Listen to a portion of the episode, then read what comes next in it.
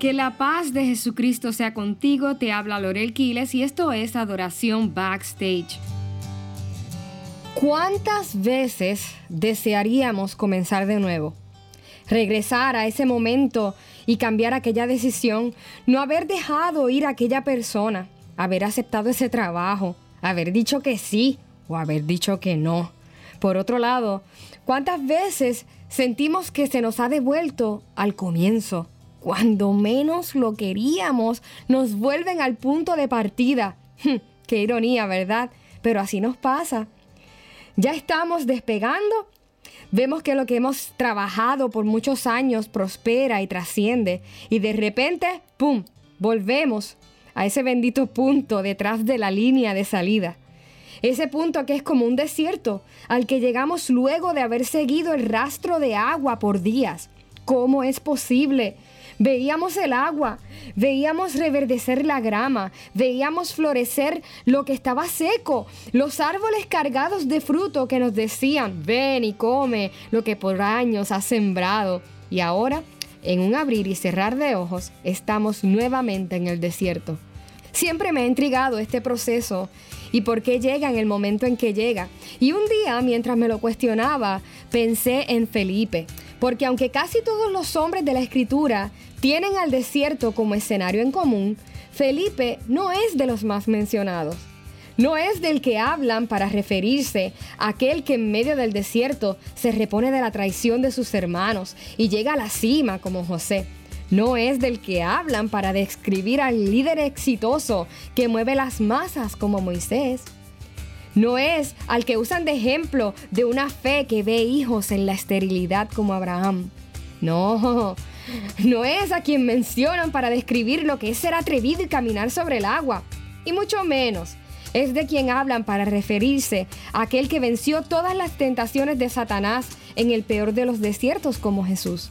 No, de hecho, no sé ni cuántas veces he escuchado una predicación con su nombre. Sin embargo, uno de los eventos más impactantes relatados en las escrituras envuelven a este hombre que pareciendo estar en el gran momento de su carrera ministerial es devuelto a lo que parece ser la línea de salida de su ministerio. Y esto se encuentra en Hechos capítulo 8 versículo 26, donde un ángel le dice a Felipe, que vaya al camino que va a Jerusalén, de Jerusalén a Gaza, que es desierto. Y esto fue luego de la resurrección de Jesucristo, luego de la ascensión y de la gran manifestación del Espíritu Santo en el aposento alto, luego de haber recibido la promesa del consolador y ser investidos del poder para al fin cumplir con la orden de anunciar este evangelio a las multitudes, luego de haber predicado a multitudes, haber sanado enfermos, de libertar cautivos, Felipe termina en el desierto. Y no quiero ser sarcástica, mis hermanos, pero siempre trato de contextualizar lo que leo. Y yo pienso en este estudiante que ha trabajado por tantos años de estudio, se gradúa con honores, hace su práctica con el mejor de los expertos en su área y cuando al fin tiene los estudios, la experiencia y el aval del mejor experto, es enviado otra vez al área de archivos en una gran compañía. Y allí estaba Felipe.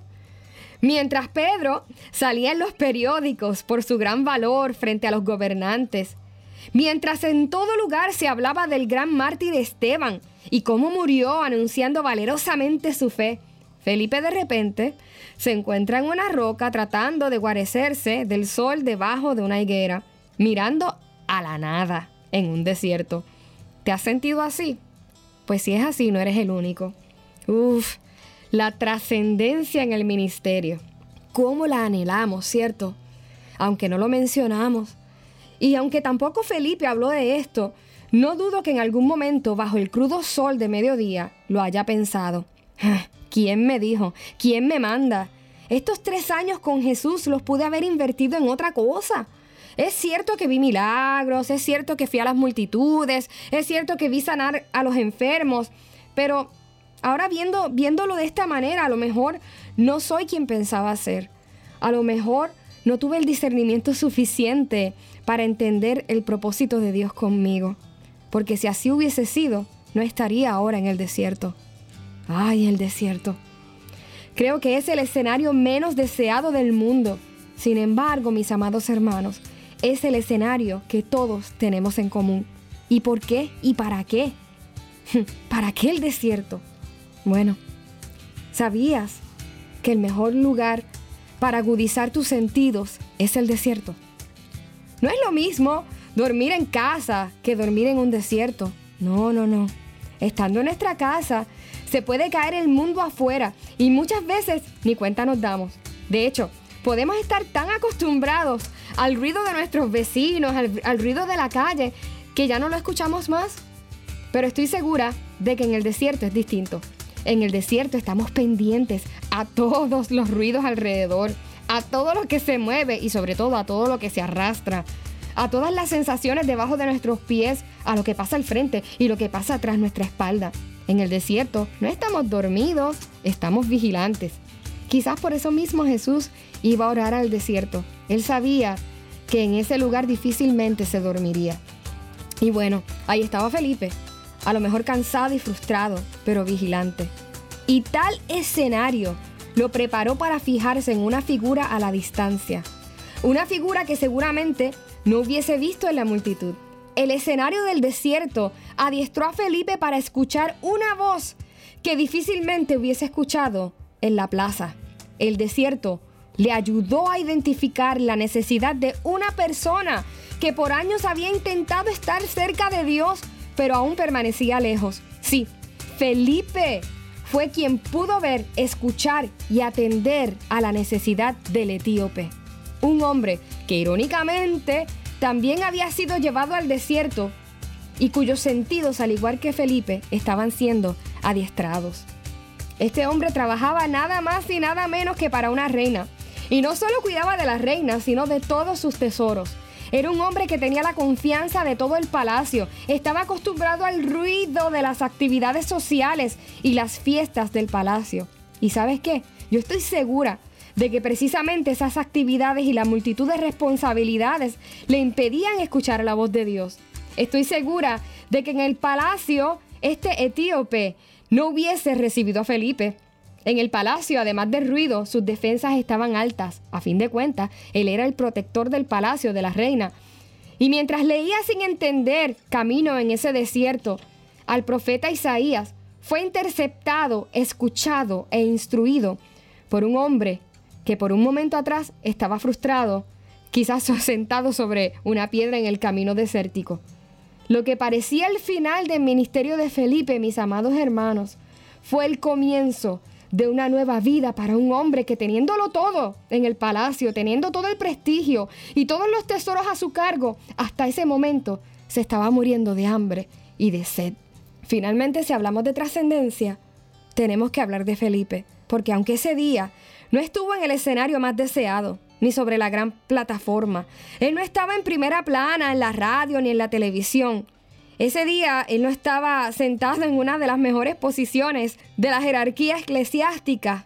Sin embargo, ese día Felipe no necesitó un caballo, un carro o un jet para al fin moverse y trascender. Solo tuvo que ser obediente y sensible a la necesidad de una persona a quien Dios amaba. Y en un abrir y cerrar de ojos, Felipe fue traspuesto a otro lugar y a otro nivel. Padre, te damos las gracias por tu palabra, porque ella nos enseña el camino por el que debemos andar. Y a veces este camino no es el que deseamos. A veces este camino puede ser de rosas y a veces este camino es el camino desértico. Te pedimos un corazón maleable, moldeable, Padre. Y te damos las gracias, Padre, porque aún en medio de lo que nosotros sentimos que es el comienzo, quizás el final de nuestra carrera, tú aún así en tu misericordia y en tu gracia nos usas para bendición de otros. Amén.